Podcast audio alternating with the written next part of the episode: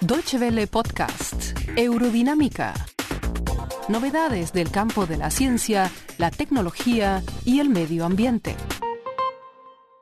En 2006, Nicholas Stern, ex economista jefe del Banco Mundial, causó furor con un informe en el que probó que es más barato prevenir el cambio climático que reparar los daños que éste provoca. Esta semana, Nicholas Stern presentó nuevamente un informe por encargo de las Naciones Unidas, redactado por una comisión en la que participó Felipe Calderón, el expresidente mexicano. El tenor del estudio es, por un lado, alarmante. El cambio climático podría tener consecuencias mucho más graves de lo que se cree.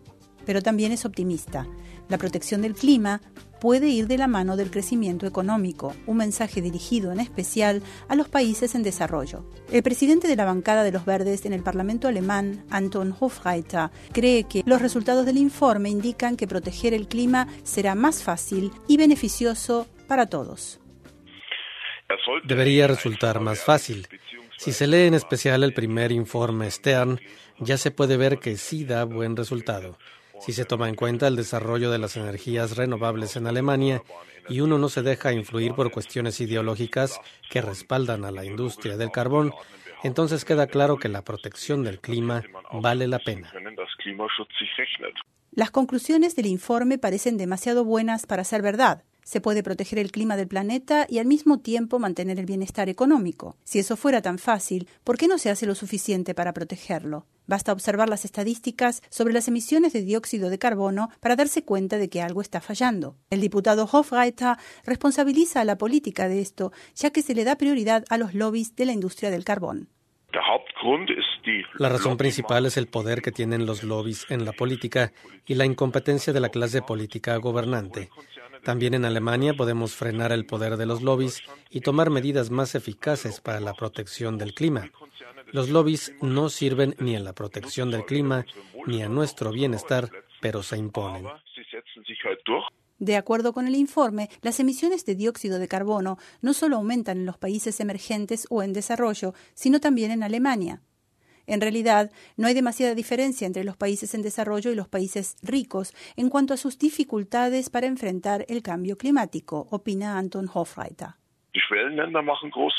Los países en desarrollo cometen errores, pero nuestro gobierno también, a pesar de que tanto para unos como para otros proteger el clima sería muy beneficioso.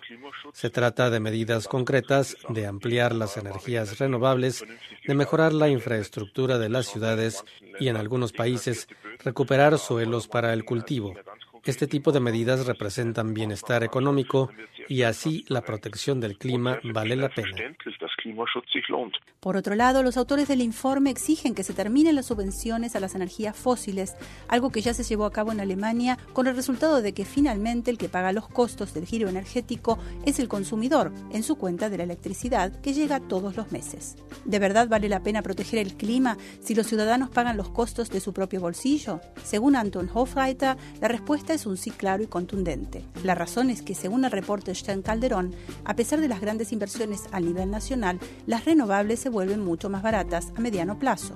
Lo que ahora pagan los consumidores son los costos de haber puesto en marcha el cambio de rumbo hacia la protección del clima, pero en el futuro esos costos se abaratarán enormemente. Según Hofreiter, el hecho de que en Alemania se produzca actualmente energía fotovoltaica a 4 céntimos por kilovatio la hora es prueba de ello. Está claro que Alemania logró el gran objetivo de que las energías renovables sean competitivas en el mercado. Lo que ahora paga el consumidor son los costos del pasado. Por eso proponemos crear un fondo común para que los costos del desarrollo de las renovables no se paguen más con la cuenta de la electricidad.